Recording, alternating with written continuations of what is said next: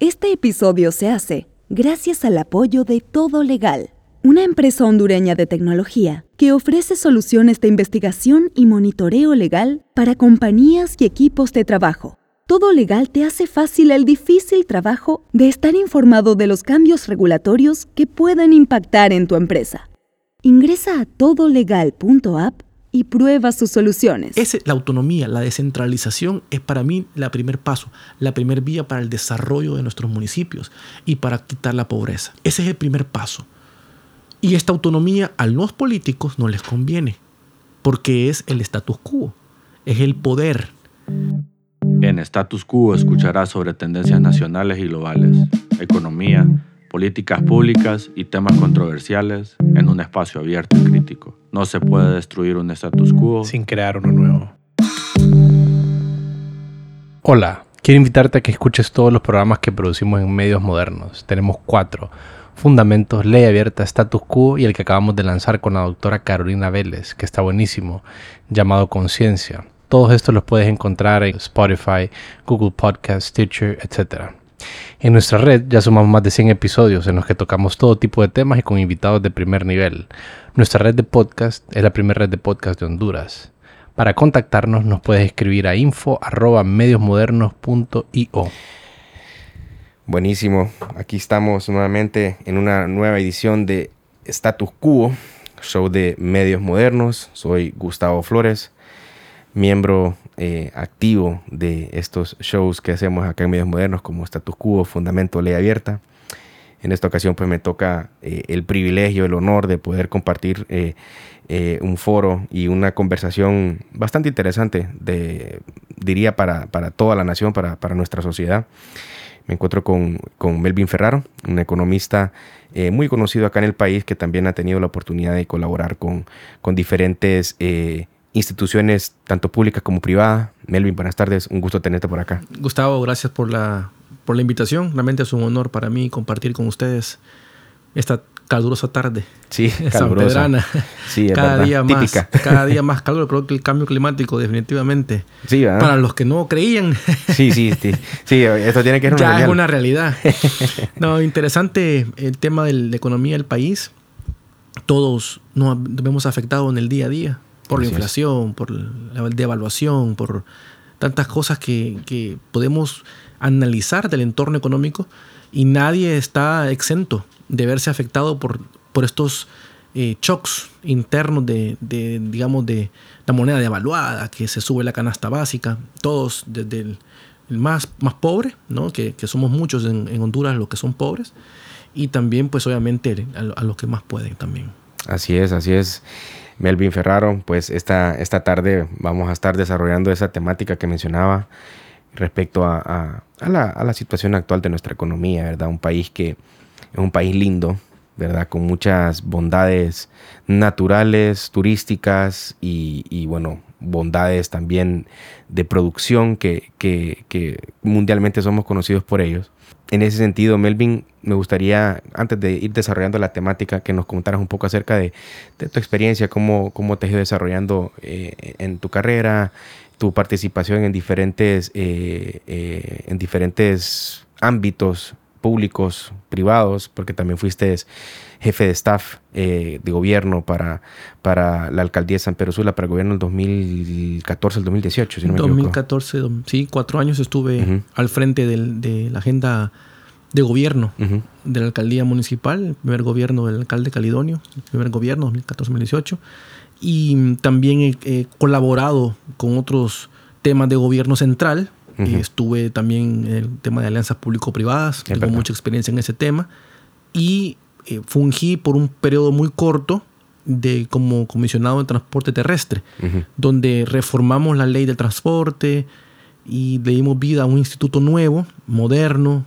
eh, con mucha tecnología, pero eh, por cuestiones personales tuve que hacerme a un lado para regresar de nuevo de frente al Grupo Ferraro, que es la, el grupo de la familia, que tiene, va a cumplir este año 39 años de existencia en el mercado. Muchas felicidades por eso. Gracias. Un hospital aquí en San Pedro Sula, una, una clínica en Choloma. Ya hemos aperturado otro hospital en Choloma también.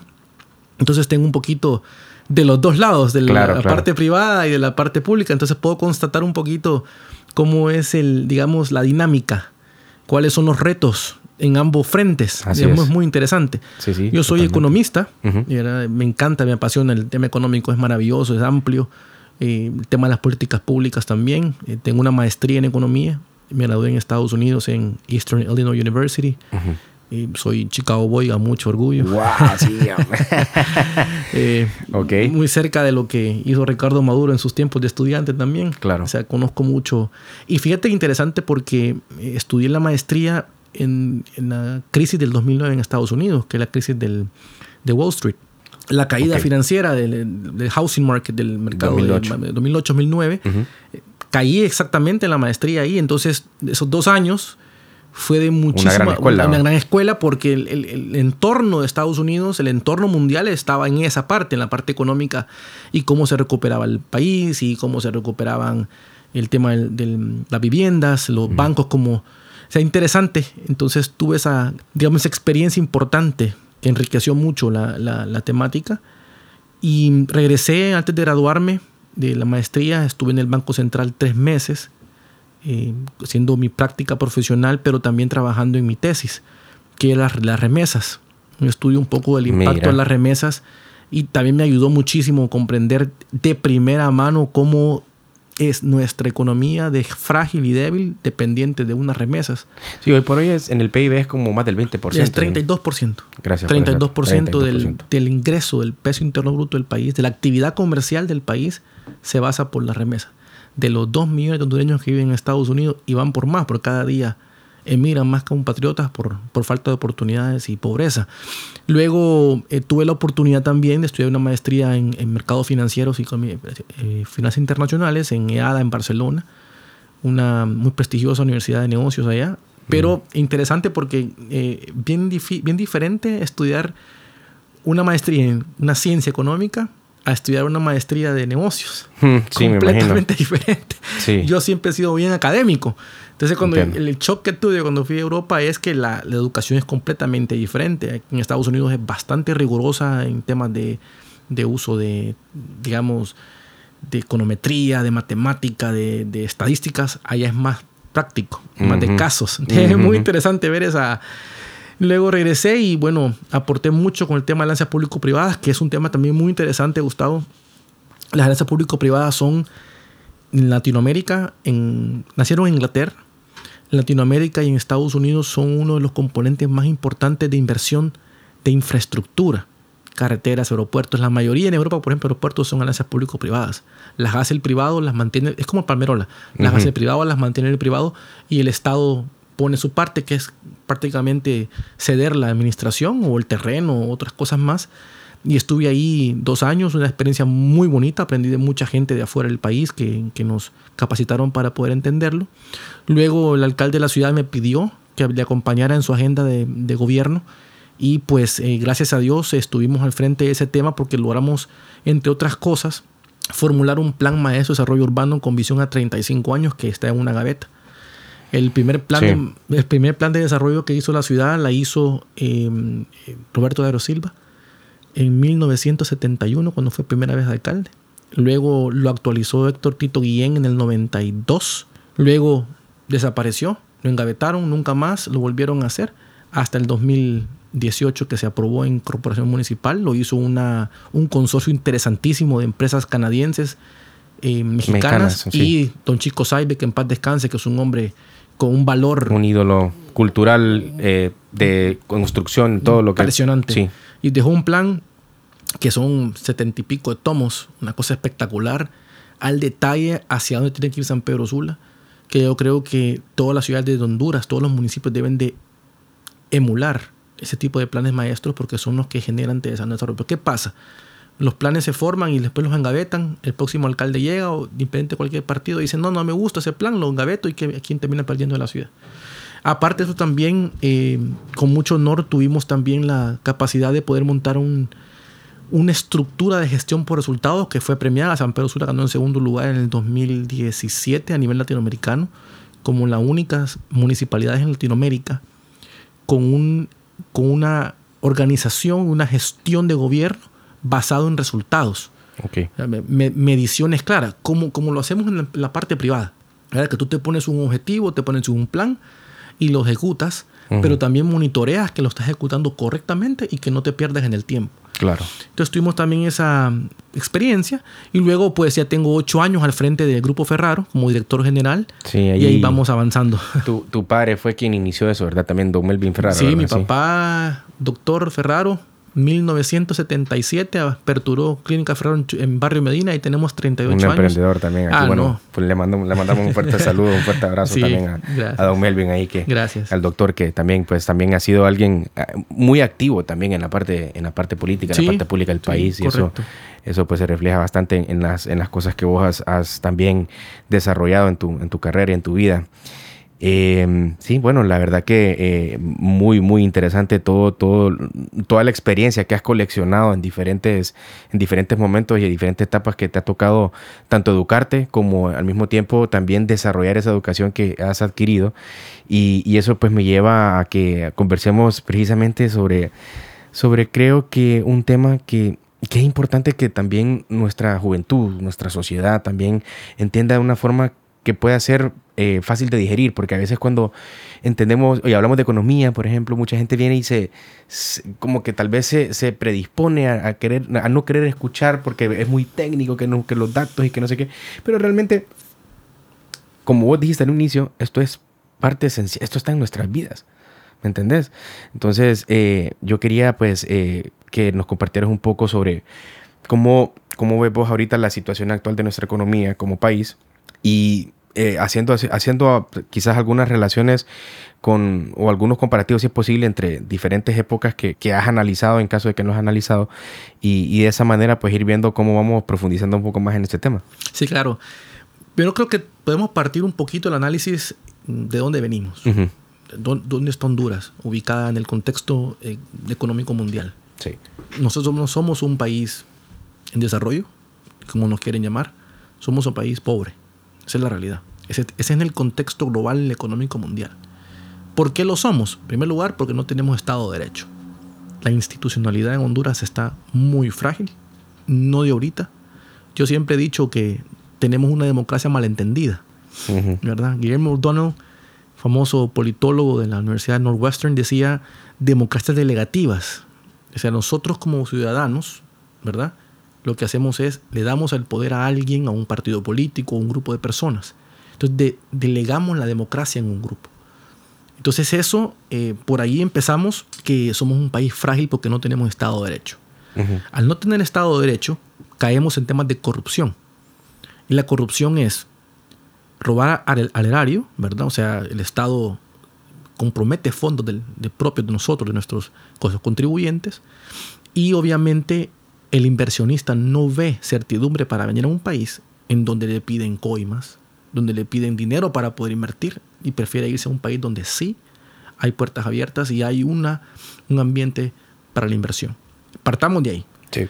Luego podemos partir de que el país ha sido afectado por muchos años, pero por muchos años por muchos fenómenos naturales como por huracanes, ¿verdad? Que nos ha afectado mucho. Para ponernos en contexto, durante la pandemia del COVID, más lo que ocurrió con ETA y IOTA, que fue algo histórico, Sí. eso fue algo realmente histórico. Nunca, nadie se podía imaginar que íbamos a tener dos huracanes en el El mismo año. mi- no en el mismo año, En el mismo mes. No es broma. Uno más fuerte que el otro.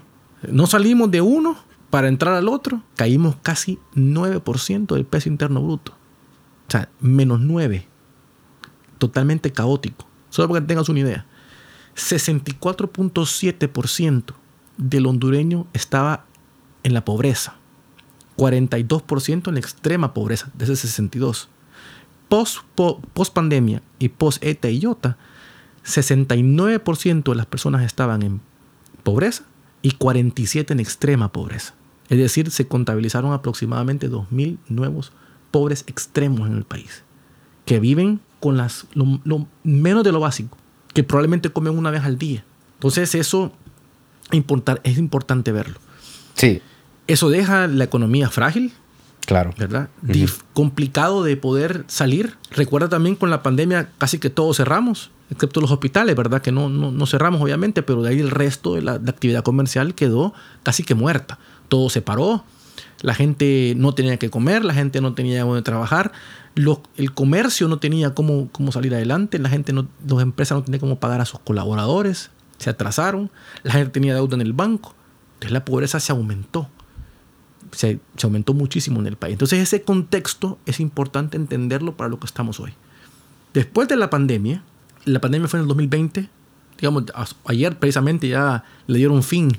La La, OM, la, la MS, la OMS dijo ayer que ya, ya o ayer o hoy creo que fue, ya anunció oficialmente que ya no, no hay pandemia. Se fue el COVID-19 para siempre, en teoría, ¿verdad? ¿verdad? Pero hay que entender el contexto. Después de la ETA y OTA y después de la pandemia, el país logró crecer un 12% por naturaleza de la- de- del rebote. Estamos bien abajo y de repente todos abrimos de un solo, la gente sale de las casas de nuevo a salir a comer, al cine. Entonces el comercio obviamente vuelve de nuevo rápidamente y hay un repunte bien fuerte. Entonces logramos tener 12%, pero ese 12% no es el real, no, es la, no es la realidad, porque una vez que la gente regresa a su realidad, a la comodidad de no tener pandemia y todo esto, hoy sí estamos creciendo ya en números normales, que son 3, 4, 4%. Ujú. más Ese ha sido como el estándar históricamente en los últimos 20 años. De, de los hermano, 20 ¿verdad? años, 3, 4%. Eh, creo que en el gobierno de Maduro llegamos a 6%, si no me equivoco, que ha sido creo que en mi punto de vista el gobierno técnicamente mejor evaluado para mí, el, el punto de vista económico. Bueno, Ricardo es un economista, pues entonces por lo tanto él sabe lo que estaba haciendo. Yo creo que eso también tiene que ver. Interesante ese punto sobre Ricardo Maduro siendo economista, porque creo que los últimos abogados, eh, perdón, los últimos presidentes han sido abogados, ¿verdad? Han sido, bueno, creo que, bueno... A excepción Mel- de esta. a a Mel tampoco, no, no tiene título, creo, no tiene título, universitario, creo que Pepe es agró- agrónomo. A, Pepe Agrónomo. Creo que es agrónomo, si no me equivoco. Y, y presidente Y- Hernández es, Es abogado. Ujú, sí, así. Gracias por la aclaración. Sí, no hay problema. Pero, fíjate qué interesante. Aparte del comercio, aparte de la actividad de todo esto, Honduras llegó hasta casi 11% de la tasa de desempleo. 11%. Y, para, y lo que es más grave para mí es que la tasa de subempleo, que es la que yo me, me diría mejor la realidad del país en temas de empleos, está un 60%. ¿Qué es la tasa de subempleo? Si Gustavo, por ejemplo, estudió agronomía, es agrónomo, pero está vendiendo eh, un mini super. Un ejemplo, no es que sea menos más que otro, solo pongo el contexto. Ese es subempleo. O sea, te preparaste para algo, Y terminaste haciendo otra cosa. tus expectativas son basadas en que soy ingeniero agrónomo, en que voy a ganar tanto, pero estoy trabajando por 10 veces menos lo que yo que pensé que iba, que iba a ganar después de haber estudiado. Ese subempleo es el que está matando el país. Y así, como, así tenemos muchísimas personas con maestrías, con doctorados, que están ahí y no tienen, no tienen dónde trabajar. O tienen que hacer otras cosas de las cuales no están hechos. Entonces tienen que sobrevivir. ¿Consideras que esas son problemáticas claves a, a resolver en el país? Eh, eh, esa es una, si- siendo una de esas, es uno de los puntos. Creo. es uno de los puntos. ¿Por qué? Mi- Mira qué interesante. Porque esto es, esto es un tema como un dominó. Claro. Una cosa lleva a la otra. 95, no, 99% de las empresas en Honduras son empresas familiares. 99%. Aquí nadie cotiza en bolsa. Es verdad. Nadie cotiza en bolsa. Son pocas. Algunas que tienen alguna eh, o- eh, como anexos aquí en Honduras, pero están fuera, que cotizan. Pero aquí en Honduras nadie cotiza. Entonces, 99 son empresas familiares. Y la, la mayoría, casi el 75% de las empresas familiares como tal, no pasan de la segunda generación. ¿Me explico? Hmm. Es como que yo no, yo no hubiese seguido con el legado de mis padres. Claro. Y eso se debe precisamente por el subempleo. ¿Tiene que Correcto, claro Ya. que sí, porque, la, porque el, el- el joven nuevo, que estudia mecatrónica, que estudia cosas diferentes, no ve la oportunidad también de estudiar, no, no ve en el mercado nada. Y las empresas de sus familias tampoco les puede dar la oportunidad de lo que quieren. Entonces, de repente, ¿qué pasa? No tienen interés y salen hacia afuera. eh, Por eso que tenemos mucha gente joven que sale a buscar oportunidades afuera. Claro. Entonces eso está, eso está creando eh, eh, un, también me parece otro problema. Y en el tema de empleo, mucho tiene que ver con la informalidad del comercio. 77%, por lo menos en San Pedro Sula, Sí. es sector informal. El sector informal eh, no es que sea malo, pero es que no tiene la oportunidad ni siquiera de poder entrar al banco y conseguir financiamiento. Y eso, claro, sin duda. De, eh, Deprime la economía. Claro, exacto, ese es el efecto que tiene. Porque no puedes crecer. como, empresa, como empresa informal no puedo ir a un banco a pedir un préstamo. No, aparte que no pago impuestos, pero no puedo ir a un banco a pedir un préstamo. Y al no pedir un banco, pedir un préstamo, no puedo crecer. Y no solo eso, sino que también entro en un tema de competición, competitividad desleal. Porque el que esté enfrente mío paga impuestos, le cuesta, pero a mí no me cuesta. Entonces lo vendo. lo más barato. Entonces esto, eh, eh, es todo un tema de dominó, es todo. Entonces son, sí, fíjate. son cosas que, que, no parecieran importantes, pero afectan mucho la economía del, del, país. Y no le damos, no le damos, digamos, por lo menos la importancia que merece. Fíjate una cosa interesante. Siempre la, tenemos la tendencia a equivocarnos con dos conceptos. Desarrollo y crecimiento. No es lo mismo. Si yo digo, yo crezco 12%, pero de nada me sirve, sea más desigualdad, sea más pobreza, si no hay menos desarrollo. Hay que aprender a medir las dos cosas. Tú puedes crecer mucho, pero crecer para exportar. ¿Cuántos, ¿Cuánto es el sector exportador en Honduras? que el 5%. Sí, exacto. Sí. Y son productos que son eh, eh commodities, ¿verdad? Commodities, eh, café, melones, sandía, etc. Entonces, tenemos que ver cómo nosotros realmente empujamos la economía nacional, la producción nacional, para poder desarrollar al país. En, en cualquier país del mundo donde tú, donde tú vayas, país desarrollado, país en desarrollo, los BRICS, famosos BRICS, Brasil, eh, Rusia, India, China, Sudáfrica, ¿por qué son sólidos? ¿Por qué son fuertes? ¿Por qué la economía estadounidense es sólida, robusta? ¿Por qué? Porque tiene una mediana clase muy, muy organizada. Una mediana clase robusta.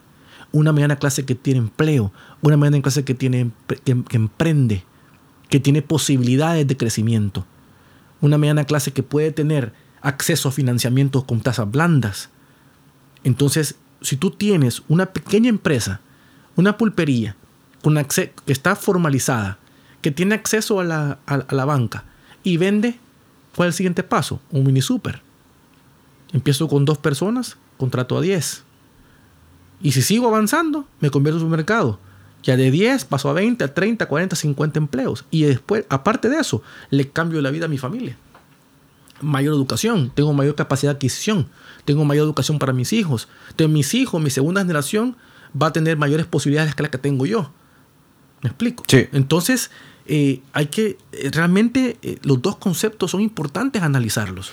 Sí, fíjate que hay, la verdad que es interesante esta, esta explicación porque sí, muchas, muchas personas probablemente cuando quieren digamos, compartir su punto de vista respecto a estos temas, e-, esa confusión en los conceptos posiblemente hace que la, digamos que la discusión no sea muy productiva por precisamente no entender los conceptos. Correcto. Y entonces eso de pronto salen, em, de pronto salen propuestas que sí eh, abonan, por ejemplo, a un desarrollo, pero no necesariamente significa crecimiento. Y viceversa. Y viceversa. Sí, Por ejemplo, dijeron, Honduras creció 12%. Sí, pero pasamos de 65% de extrema pobreza a 69%. O sea, hay 2.000 hondureños más en el nivel de pobreza extrema. Exacto. Entonces, no hay desarrollo porque no hay empleo, porque no hay capacidad de, enfrentar eh, las crisis financieras que vienen o que, hubieron. Entonces, esos dos conceptos son malentendidos, muy malentendidos a, a, nivel de análisis y a nivel sobre todo de formulación de políticas económicas.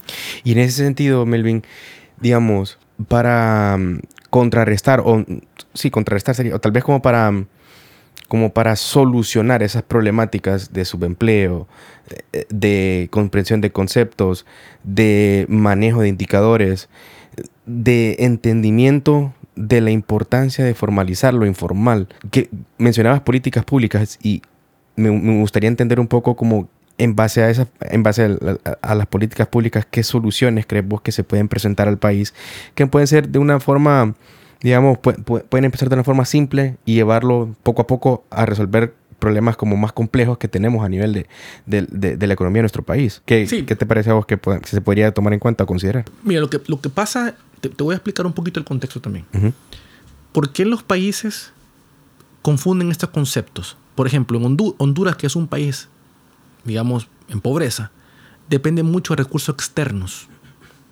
Entonces, por ejemplo, cuando un gobierno formula políticas económicas, lo primero que desea o la primera aspiración es que el Fondo Monetario les apruebe el programa monetario del año. La aprobación del Fondo Monetario es importante. Y el Fondo Monetario viene con las mismas condiciones de siempre, de valor de la moneda, eh, de baja el déficit fiscal, etc. Entonces los gobiernos formulan las políticas en base a necesidades de aceptación de un organismo multilateral como el Fondo Monetario, como el Banco Mundial, porque cuando nos cierran los canales de dinero para poder hacer proyectos y todo, entonces los gobiernos se encuentran en problemas. Me explico, porque ya existe una deuda externa alta. Entonces, empecemos por ahí, que no hay una independencia, no hay una, autonomía, una autonomía en el manejo de nuestras políticas económicas. Eso es una. La segunda importante, que, es para mí la más importante de todas, es que los gobiernos son altísimamente corruptos. Altísimamente corruptos. ¿Y qué pasa cuando son altísimamente corruptos? todos los fondos que hay para, para, no van a la inversión, sino que van a engordar al Estado. Engordan el, Estado. ¿En qué sentido? Más contrataciones, engorda, eh, vuelven todo más burocrático. todo más burocrático. Y eso se ve reflejado incluso, incluso en la capacidad que tenemos nosotros digamos, los emprendedores en abrir un negocio. En Honduras, para abrir un negocio, ah, es un problema grave. Claro. Es un problema extraordinario. Es un proceso engorroso, burocrático, de espera, de lucha. Yo conozco gente que ha estado dos años esperando su permiso de operación y, le, toca abrir así porque ni modo, porque ¿qué voy a hacer? Tengo que comer. Es una realidad, Gustavo. Entonces, eh, ¿cuál sería el primer paso a hacer, a lograr? Primer paso, descentralizar. Esa palabra es básica, la descentralización. Y eso yo lo viví cuando fui parte del gobierno municipal. Por ejemplo, la municipalidad de San Pedro Sula, para poder, oye bien, para poder ir al banco y pedir un préstamo, tiene que ir al Congreso. Tiene que ir al Congreso a pedir permiso. Mm. A preguntarle a los diputados si el municipio de San Pedro Sula se puede endeudar ¿verdad? Para, no tiene mucho sentido. Para construir puentes, para construir lo que sea, de inversión social, de inversión de infraestructura, lo que tú quieras. Si el Congreso dice que no, no puede el gobierno municipal hacerlo. Si el gobierno municipal quiere, crear, quiere formar una universidad municipal o una universidad eh, departamental de Cortés, no lo puede hacer porque le corresponde solamente al gobierno central. Si el gobierno municipal quiere montar un nuevo hospital con todo, con todas las especialidades, con cirugías y todo, no lo puede hacer porque tiene que ir al Congreso y le, convierte, le, compete al, gobierno central. Entonces, eso es el primer paso. Es la autonomía, la descentralización es para mí el primer paso, la primer vía para el desarrollo de nuestros municipios y para quitar la pobreza. Ese es el primer paso. Y esta autonomía a los políticos no les conviene, porque es el status quo, es el poder. Si el alcalde de Sensenti necesita un fondo para construir una pequeña calle enfrente, me tiene que apoyar a mí como diputado en la próxima elección para poder aprobar el proyecto y que él pueda hacer su... Voy entendiendo la cadena, sí. Es una cadena que hay que necesitamos romperla, que es necesario romperla, porque le está haciendo mucho daño al país. Es bien profundo lo que estás hablando, la verdad. Y la descentralización. mira qué interesante. Vámonos a Estados Unidos. es un estado federal. Allá los estados son independientes, autónomos. ¿Cierto? Allá los estados, cada uno tiene sus propias leyes, cada uno tiene sus propias políticas y cada uno logra, si tú, te puedes fijar, por ejemplo, si tú vas a Florida y tú vas a, Wyoming, tú ves la diferencia. Wyoming es intenso, en, es intenso en, en, tierras, es intenso en agronomía, Florida es intenso en turismo, intenso en finanzas. O sea, cada estado tiene lo que necesita, lo desarrolla con, competencias con, eh, y cada estado tiene sus propias leyes y autonomía para poder crecer o desarrollarse. Aquí no. Aquí el status quo, la clase política, mantiene el control de los municipios, mantiene el control de los departamentos. Aquí los gobernadores no son, son figuras decorativas. Un gobernador no toma decisiones por su estado. Tú no vas a escuchar aquí el gobernador de Cortés hablando de políticas públicas, hablando de, de cómo. Aquí no. No, no. no existe eso acá. Entonces, primer paso para lograr que la economía es la descentralización. No hay otro paso. Y lo sigo insistiendo y lo hemos formulado eh, y lo hemos hablado muchas veces con, alcaldes, eh, con personas vinculadas al Estado, que sin descentralización no hay crecimiento, no hay desarrollo. No hay desarrollo. El crecimiento tú lo puedes lograr porque creo que le compete más al Estado. El Estado se, se, fija más en la macroeconomía, pero los municipios ven la microeconomía. ¿Me explico? Sí. Segundo es la parte de pulsar la microempresa. Yo vengo, yo soy gremial, yo soy parte de la ANDI, ¿verdad? soy eh, un directivo de la ANDI, soy parte del gran... Y me doy cuenta en la ANDI, por ejemplo, cómo las industrias eh, sufren para sobrevivir en nuestro país. Si, si las industrias grandes, claro, las grandes, las cementeras, textileras, esas, les cuesta, les cuesta crecer en Honduras, que puedo esperar de alguien que vende en una esquina una pulpería? Entonces, si nosotros hacemos que la pequeña empresa fortalezca y se florezca, que las empresas familiares pasen después de dos, tres generaciones y sigan creciendo, y sobre todo que saquemos de la informalidad ese 75% que te hablaba, la mediana clase se vuelve más robusta y vas a tener menos pobres. Es sencilla, es sencillo. Entonces, esos son, digamos, de los, de, los dos componentes importantes de, que, hablábamos de, primero, la descentralización, ¿verdad? Luego hablábamos de la, economía, la economía informal. Y lo otro es no depender de las remesas. yo respeto mucho a los dueños que están allá. Les agradezco mucho porque nos mantienen prácticamente. Honduras depende de las remesas, Gustavo. Exactamente. Excesivamente. ¿Cómo es posible que un país dependa de que si recibe o no recibe remesas para desarrollarse. En el 2009, cuando yo estuve estudiando mi maestría, yo saqué una gráfica que, la saqué, creo yo, no sé, iluminada. Fui iluminado ese día porque estaba con varios papers y, viendo diferentes temas de, las partes de remesas. Y como te explicaba al principio, en ese tiempo, eh, Estados Unidos estaba en crisis financiera y los dos sectores más afectados fueron el de viviendas o el housing market, ¿verdad? Porque realmente ahí empezó todo. Y la parte de comercio, es decir, eh, una depresión en, temas de, de la construcción, de los restaurantes y todo. Y nuestros compatriotas trabajan en esos dos sectores. La mayoría trabajan en construcción y trabajan en, me explico, trabajan en, en, comercio. Eh, entonces, el desempleo de los inmigrantes era altísimo, muy alto. Entonces, yo vi la gráfica, clarita la vi, cuando el desempleo en Estados Unidos subió y las remesas bajaron y el PIB de Honduras bajó. Casi, casi que al mismo nivel. Al mismo nivel. O sea, calcadito los dos. Las gráficas iban al mismo lugar. ¿Qué te quiere decir eso? Que somos un país altamente dependiente de lo que los compatriotas nos mandan de afuera. Y eso, eso es muy peligroso, porque nos vuelve vulnerables como país. Tenemos que apostarle a la producción nacional, a la producción nacional. Los regímenes tributarios, el sistema financiero nacional requiere de bastantes, de muchos, eh, muchas reformas, pero reformas que vayan de acuerdo al contexto real del país. Sí, no, sí, cuando lo pones ideológico, de pronto, sí. te, digamos que te puedes perder un poco como de la, digamos, de los aspectos a considerar, como vos mencionás, o sea, ahorita me has calcado un panorama de soluciones bien claro de tres aspectos importantes, claves, que esas tres soluciones tienen un trabajo dantesco, ¿me entendés? Porque eso implica un trabajo fuerte en educación, un trabajo fuerte en formalización, un trabajo fuerte a nivel de contribución, un trabajo fuerte a nivel de recaudación. O sea, hay un montón de actividades en medio de eso que lo que me cuesta a mí asimilar es por qué los gobiernos siempre buscan soluciones de afuera y no trabajamos adentro con reformas como las, las cuales estás mencionando vos. Porque me lleva esto. Interesante que menciones el tema de los regímenes, y vamos a entrar un poquito más en ese tema, porque creo que una, digamos que como que la, columna vertebral de todo este tema está ahí, precisamente, ¿verdad? Sí, la reforma, sí, claramente. Yo creo que falta voluntad política. Falta voluntad política. Cuando te gobiernan solamente políticos y su objetivo es únicamente político, no esperes buenos resultados. Esa es una realidad. Otros dos temas importantes eh, para darle seguimiento a lo que estamos platicando tiene que ver con las reformas energéticas. O sea, hey, aquí pagar energía cuesta hmm. muchísimo. Caro. Muchísimo.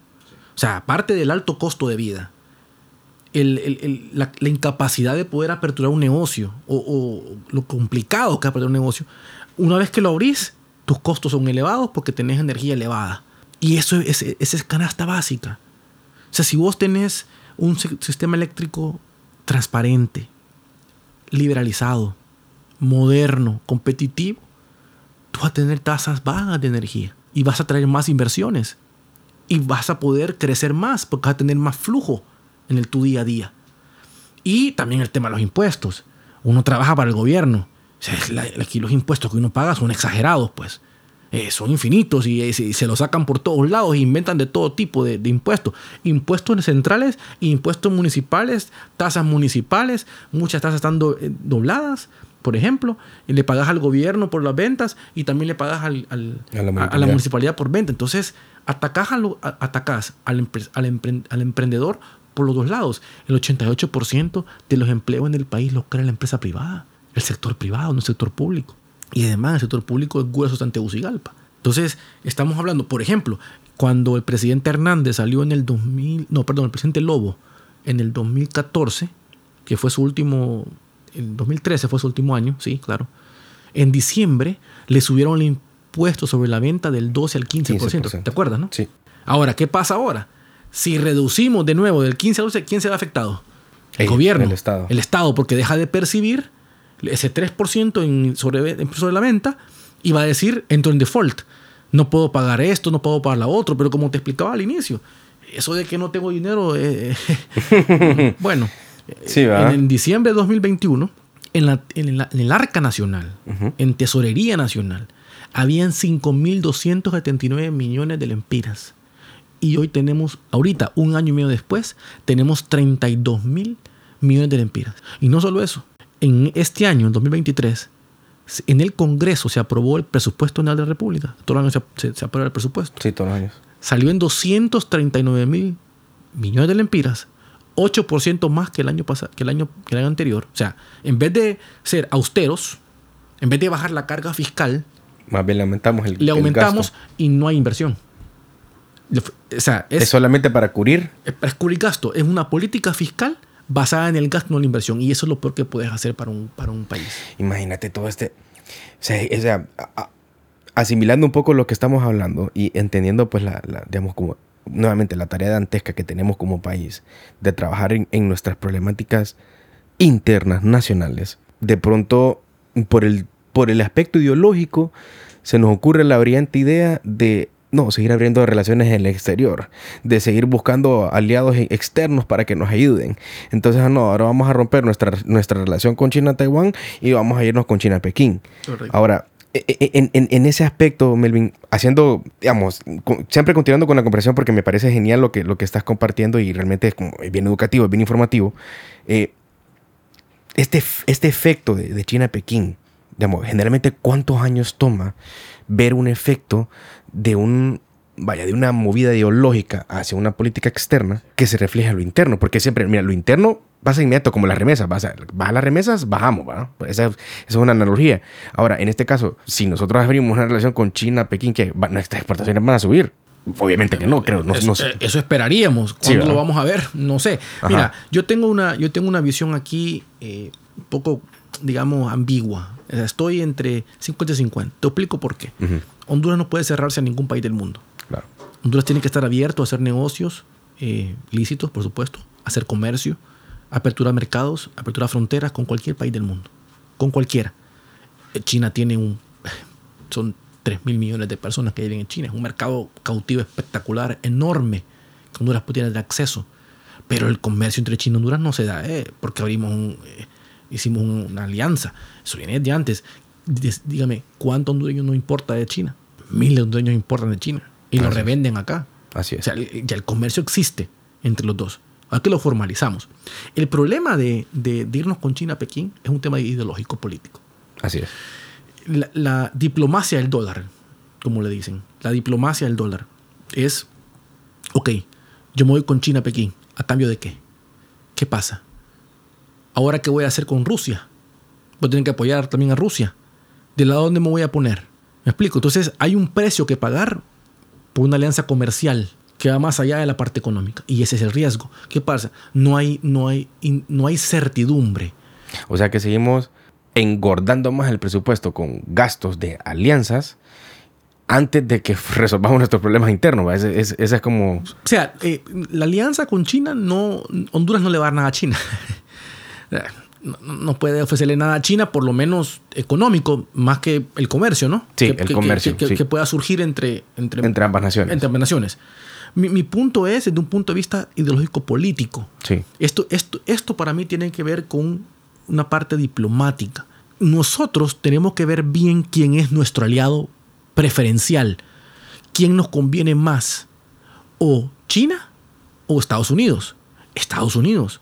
Porque para empezar, no hay 3 millones de hondureños viviendo en China. ¿Me Punto número uno, sí. Hay 2 millones de hondureños viviendo en Estados Unidos, que envían remesas, que están protegidos por el TPS. Entonces nosotros tenemos que ver nuestras ventajas, nuestras preferencias. Y aunque Estados Unidos diga que respeta la autonomía de los pueblos, a que, la, que, es la, digamos, la jerga diplomática, Estados Unidos no le gusta la idea de que, de que Honduras tenga relaciones con uno de sus principales enemigos comerciales. Porque mira, en, este tema diplomático, en este diplomático, Estados Unidos y China, por ejemplo, tienen una disuasión diplomática natural. Ellos no se van a ir a la guerra. Imposible, nunca. Ellos se respetan ambiguamente los dos. No, no pasa más del dólar con el, con el, con el yuan. Con el yuan se pelean constantemente. Incluso el déficit, es lo que te voy a decir, el déficit comercial de Estados Unidos, miren, lo financia el yuan. pues sí. El yuan ha devaluado su moneda de tal forma que se ha apreciado el dólar con el yuan y convierte, vuelve más, muchísimo más competitivos a los exportadores chinos que a los exportadores gringos. Es una realidad. Entonces esa disuasión diplomática eh, no, podemos no tocarnos en medio. O sea, ahora, me, preguntaban a mí, bueno, me dicen, pero estaba en una, entrevista, me, me, pregunta el periodista, me dice, eh, licenciado, me dice, pero mm, ¿por qué Costa Rica sí lo hizo y por qué Salvador lo hizo? No hay ningún problema, es diferente. Cada país tiene, esto es completamente diferente. Somos vecinos, pero tenemos mundos distintos. Diferentes. Fíjate, por ejemplo, Honduras tiene salida del Pacífico y el Atlántico. Así es. Pero ojo, lo tiene de una forma bien estratégica. O sea, es más fácil agarrar un barco de Puerto Cortés que de Limón, o perdón, de la, de la costa atlántica de, de, Costa Rica, ¿verdad? Entonces, es mucho más fácil. Y aparte de eso, Estados Unidos tiene en Honduras muchos intereses, no solo comerciales, sino también militares. El Palmerola. El Palmerola es importante para los Estados Unidos. Nosotros somos prácticamente como el backyard ¿no? de, de, Estados Unidos, ¿no? Somos el patio de los Estados Unidos. Y ellos saben que, lo, que se han equivocado.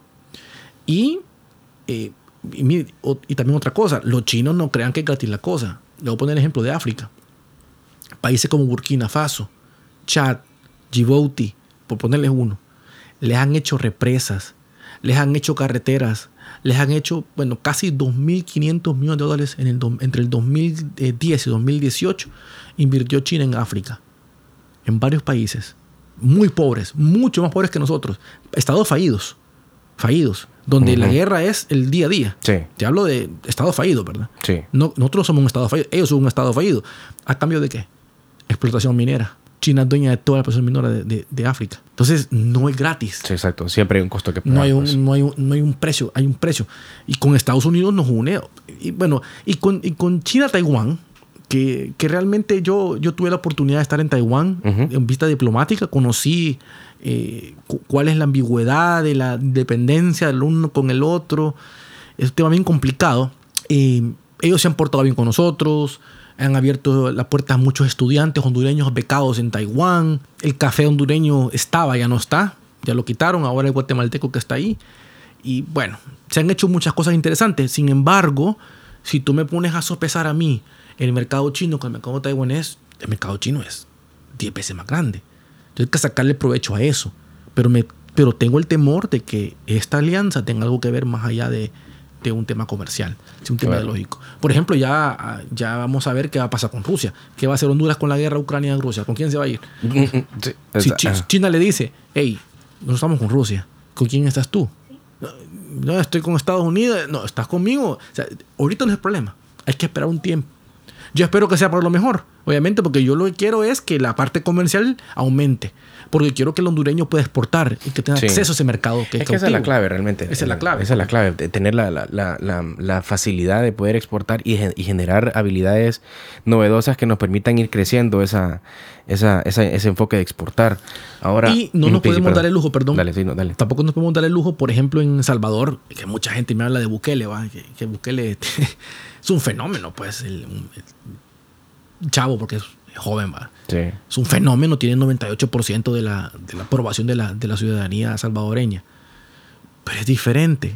Y la gente tiene que entender eso. El Salvador es un país pequeño.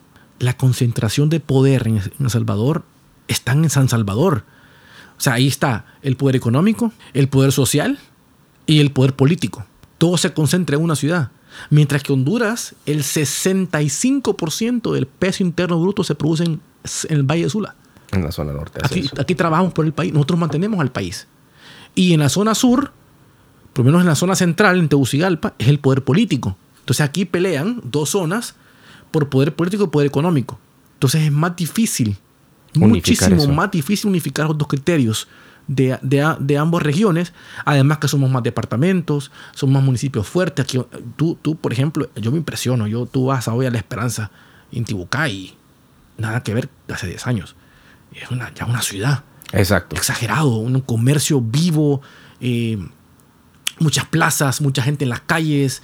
Eh, tú vas a, a, Toco a Colón, Ceiba está mm, reprimida, deprimida lastimosamente, pero Catacamas, Choluteca, gracias Lempira, han crecido muchísimo. Estamos de acuerdo. Y son, y son pequeños polos de desarrollo que existen y que, y que tienen sus propias autonomías, sus propias eh, necesidades, perdón, y entonces no es fácil concentrar todo el poder en un solo. San Salvador lo tiene. Entonces, por eso que Bukele tiene la capacidad de tomar decisiones por el solo. Es decir, no, aquí no me importa, me voy con China, me voy con Rusia, me voy, y no importa, porque el país es pequeño.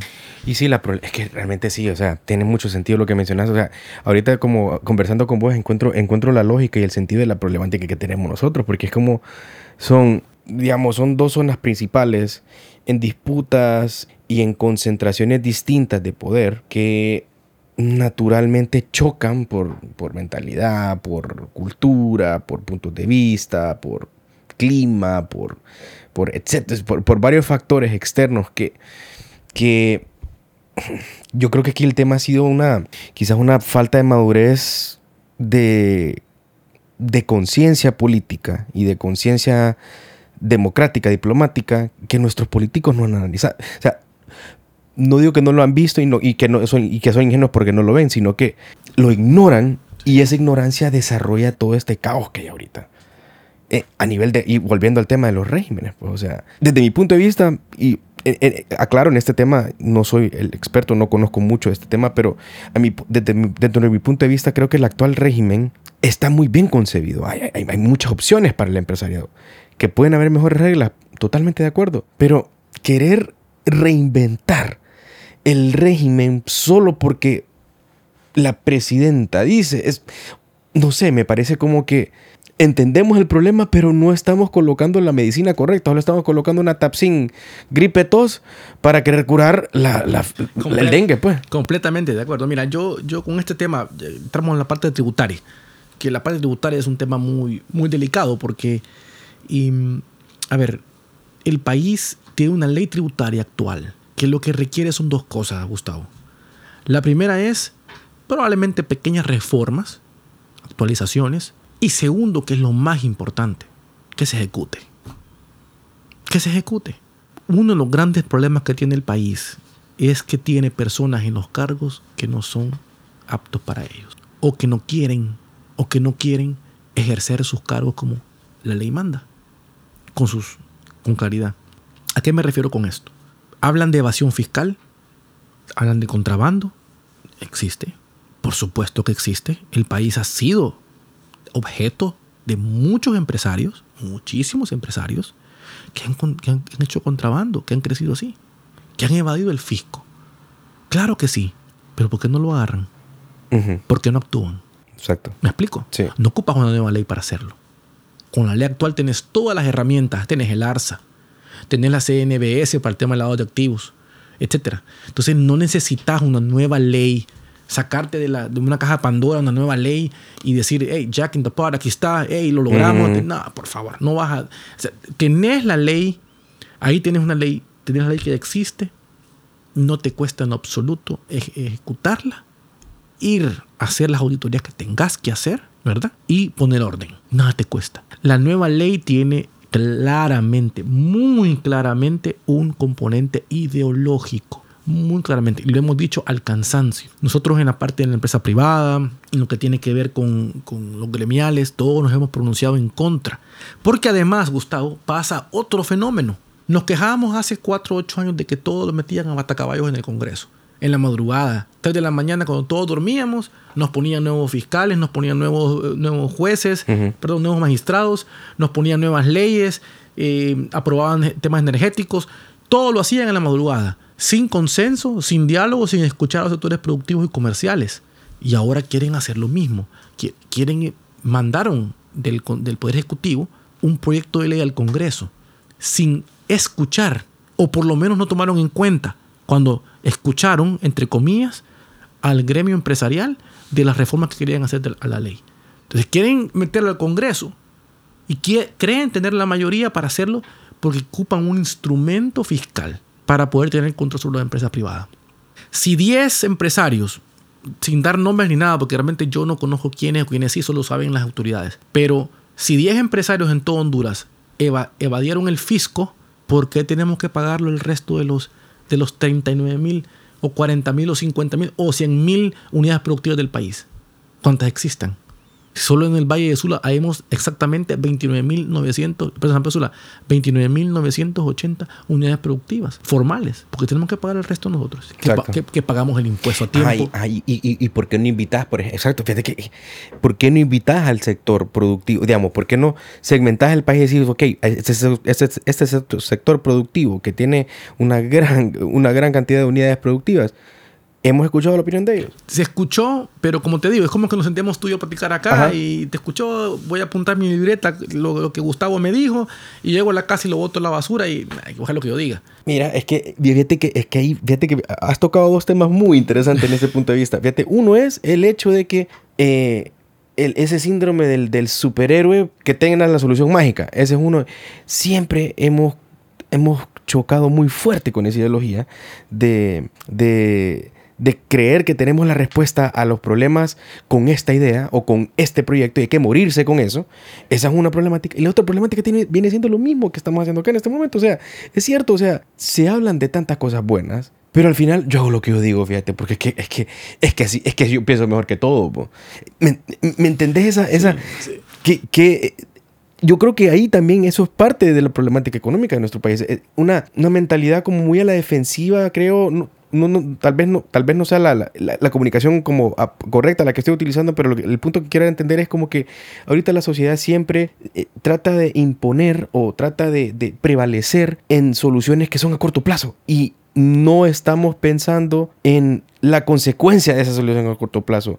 Y eso creo que nos trae una problemática, pero, o sea, triste, pues. Eh, esa es la única palabra que encuentro. Es triste porque hay, hay tanto potencial y hay y hay tantos organismos de apoyo para poder ejecutar que se nos olvida ejecutar. De acuerdo, completamente. Comparto contigo, Gustavo, en, esa, en ese sentido. Yo, yo creo, Gustavo, que, que, el país, lo dijimos al inicio, cuando empezamos a platicar, es rico en recursos naturales, en, en capacidad humana. Eh, somos, somos el país que mejor inglés habla en Latinoamérica. ¿Sabías eso? No, no sabía, Peter. Sí.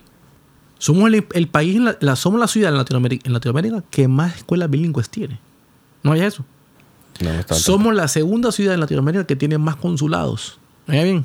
Más consulados.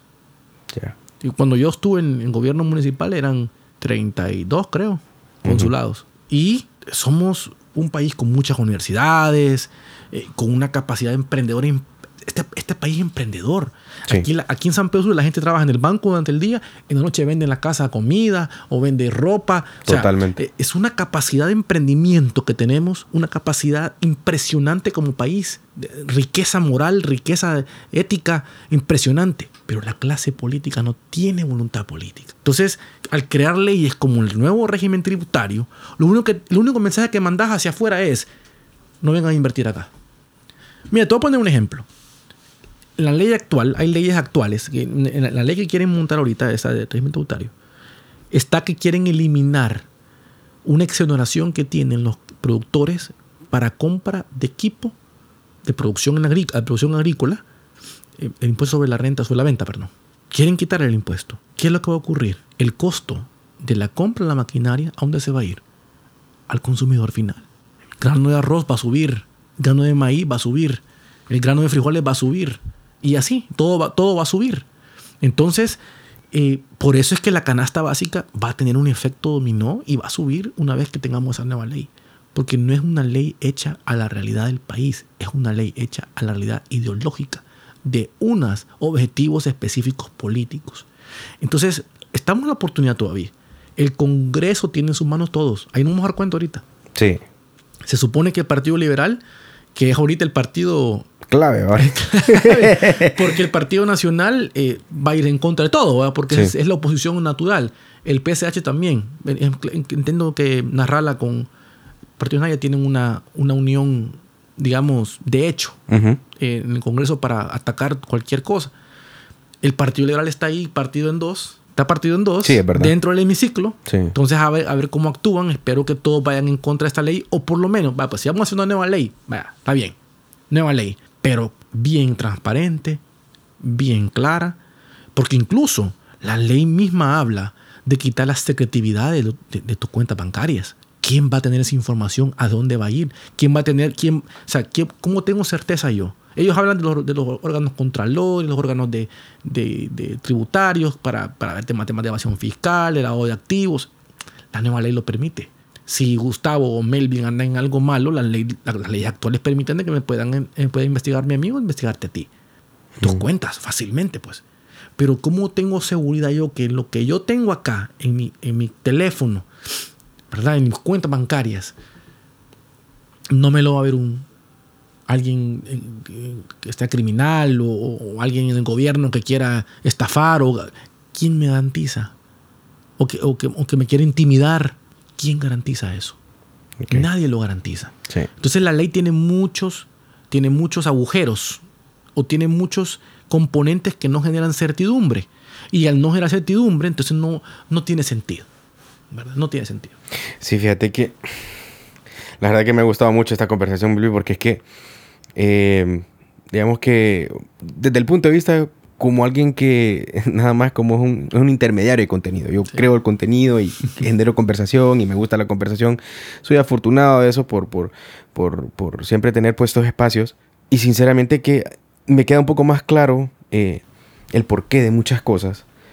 Y esto me lleva a, a que reflexionemos un poco, a que analicemos un poco qué consideraciones son las que tenemos que tomar nosotros como sociedad y yo creo que también los políticos, porque creo que también eh, creo que el problema central está en la ideología, más que en la ideología, en, la, en, el propósito político de, nuestros líderes, pues, ¿verdad? Porque creo que eh, está, está muy, muy, muy contaminado pues produce una cadena tan llena de sucio al momento de, ejecutarse a nivel de, procesos, de, de, aprobaciones, de, apoyos, etc. ¿Qué consideraciones crees vos que, nosotros podemos em, tomar en cuenta o, poner en práctica que pueden contribuir hacia, hacia hacia, una, hacia un camino de, solución a estos, a estos problemas, a, esta, a estas problemáticas que se están generando en diferentes sectores, tanto en lo privado como en lo, en lo, en lo, público. Sí, como, como, como te, te, comentaba un poquito cuando hacíamos el, como el, la parte de análisis general de lo que estamos platicando. Yo creo que todo pasa porque haya voluntad política. Sí. Tú lo decías bien claramente. Pasa porque nos involucremos un poco más. Entre más involucrados estemos, y sobre todo entre más informado estemos. Sí, es cierto, porque una cosa es involucrarse, ¿no? Sí. Informado de, de, lo real, de lo que es, podemos hacer diferencias. Pero involucrarse también no solamente en la parte política. O sea, es que, es que, no, es que aquí confundimos un poquito, por ejemplo, eh, que a estar en política, pues todos somos animales políticos. O sea, todos vivimos de la política de una u otra forma. O sea, no, no hablo de proselitismo, de candidaturas, no, no, me, Todos tenemos una opinión respecto a la política. Correcto. Me, me, refiero específicamente a que tenemos que, por ejemplo, el, el, análisis de public policy, políticas públicas, eh, el involucrarse en eso. Eh, yo conozco aquí think tanks muy que han hecho un trabajo espectacular, espectacular en, dar propuestas de cambio es verdad. buenísimos. Eh, chavos talentosísimos, con una capacidad eh, de, no solamente de análisis, sino que de propuestas increíbles. En los Estados Unidos, por ejemplo, los think tanks son muy respetados y hacen un lobbying impresionante a nivel del sector público. Si un think tank en Estados Unidos propone algo serio, va, al Senado y se, se, toma en cuenta, y, se hace. ¿Verdad? Por, por esa, esa, capacidad de poder participar y poder tener incidencia. Claro. Entonces pasa por ahí. y, acá lo que hacemos es que lo dañamos, Lo, lo, desprestigiamos. Decimos, no, es que, es que ese no sé qué. Que, es que, o, está, muy, está, muy, cipote. Ajá, está muy cipote. Mira, eso, eso es verdad. O eso, eso es una gran verdad también lo que estás diciendo. Va de, va de diputado, o ese chavo, ¿cuántos años tiene? 35. Bueno, este está muy cipote, vos. Eh, estamos acostumbrados a un, a un estigma, estamos estigmatizados que el político es el de experiencia adulta. Esa consideración está muy buena. Yo creo que es importante como hacer un llamado a la juventud. Claro, eso es, eso es. Independientemente del partido que apoyen. O sea, eh, es que el, tema acá no es hacer la diferencia donde sea. Exactamente, esa es como la hacer la, diferencia donde sea y se hace patria, se hace patria no solamente se hace patria en la política, también se hace patria en el negocio de uno. Si tú pagas tus impuestos, si tú sos transparente con tus colaboradores, si tú tratas bien a tus colaboradores, si te pagas a tiempo, si les honras sus, sus, sus pagos como tiene que ser puntual y todo eso, tú estás haciendo patria. Sí. ¿Me explico? Claro. Si tú formas una familia y, tienes valores y tienes morales, ta, ta, ta, etcétera, depende, tú estás haciendo patria. Eh, cada quien tiene su forma de pensar y hoy, hoy, hoy, vivimos una sociedad mucho más, mucho más liberal eh, en pensamiento, ¿no? Y, válido y es y, y respetado, pues pero, pero creo yo que cada quien puede hacer patria, no solamente en política, pero sí creo que tenemos que educarnos todos, todos. Y la parte económica, que a mí me da risa porque una vez me invitan a una universidad privada de San Pedro, en, no en una universidad privada de San Pedro, en una. ¿Sí? Em, yo fui docente ahí un año y me tuve que retirar porque no me daba mucho mucha capacidad, tiempo para poder dar docencia, pero me encanta la docencia. Okay.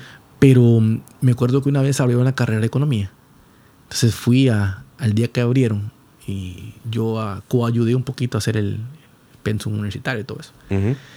Y mm, llego ahí y las, la carrera cerraron como al primer semestre. Pues solo habían dos alumnos eh, matriculados y, y los dos alumnos que matricularon como que, ¿y, mal, ¿y cuánto matemáticas lleva? Y, sí, ¿Y, cuántos cálculos lleva? sí, la, la, sí, la predisposición a la, y, al cálculo. Y, la econometría es muy complicada con estadística. sí, ah, yo, yo, siento que, mira, la, la, parte económica nos compete a todos. Yo, yo di docencia, yo di clases de economía para abogados. Ustedes son abogados aquí, ¿no? No, bueno, sí, tenemos, dentro del equipo sí hay, un, abogado, sí. Y cuando iba a clase, al final me decía licenciado, es que qué aburrida la economía, licenciado. Pero a todos nos afecta a todos nos afecta la economía. Si la inflación sube, a todos nos afecta. Porque tu poder adquisitivo baja. Si antes comprabas dos peras, compras una pera. Si te comprabas 10 bananos, compras 5 bananos porque tenés menos capacidad para pagarlo. A todos, nos, a nos afecta la economía. Y saber de conceptos económicos nos abre la mente de una forma impresionante. Cuando tú, por ejemplo, tienes, sabes por qué son las remesas, las reservas internacionales, que por cierto, ahorita te, te comento, el Banco Central, que ya para mí que es otro tema importante, el Banco Central debería ser otro tema de análisis, porque el Banco Central, el Banco Central por naturaleza debe ser autónomo, independiente del Estado, porque el Banco Central eh, genera posturas al mercado. Ahorita el Banco Central acaba de prestar al gobierno, al gobierno, o sea, al gobierno central, 39 mil millones de lempiras le acaba de prestar, de las reservas internacionales. Entonces son cosas que si el ciudadano común se da cuenta, de lo peligrosísimo que es eso.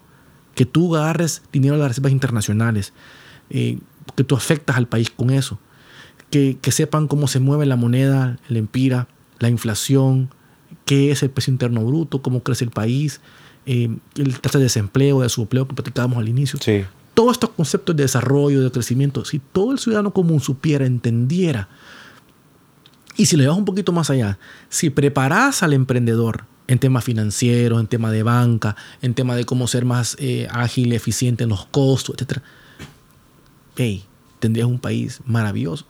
Y la educación, que es, que es fundamental. Aquí tenemos buenas universidades. Yo soy muy amigo de todos los rectores de las, de las privadas aquí en San Pedro y, sé que cada quien tiene su, eh, su fortaleza como universidad, otros no, pero bueno, eso es. Entonces por ahí va la cosa. Sí, sí, sí. La verdad, Melvin, te agradezco muchísimo la, colaboración que, que, hemos conectado el día de hoy. Me llevo, ese, me llevo esa. Me llevo esa lección.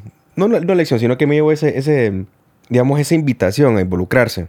Porque creo que em, nosotros nos involucramos por nivel de opinión. Y es que lo que pasa es que con las opiniones vos puedes hacer lo que quieras con tus ideas. Pues, pues, las ideas suenan lindas al momento de conversarlas en, un eh, punto. Es correcto, es correcto. Y, la verdad que la única forma de poner a prueba lo que estás pensando es involucrándote, pues. Y yo, yo te soy, te soy muy sincero, siempre he sido alguien que he tenido sí, mi opinión respecto a estos temas, pero nunca me he involucrado.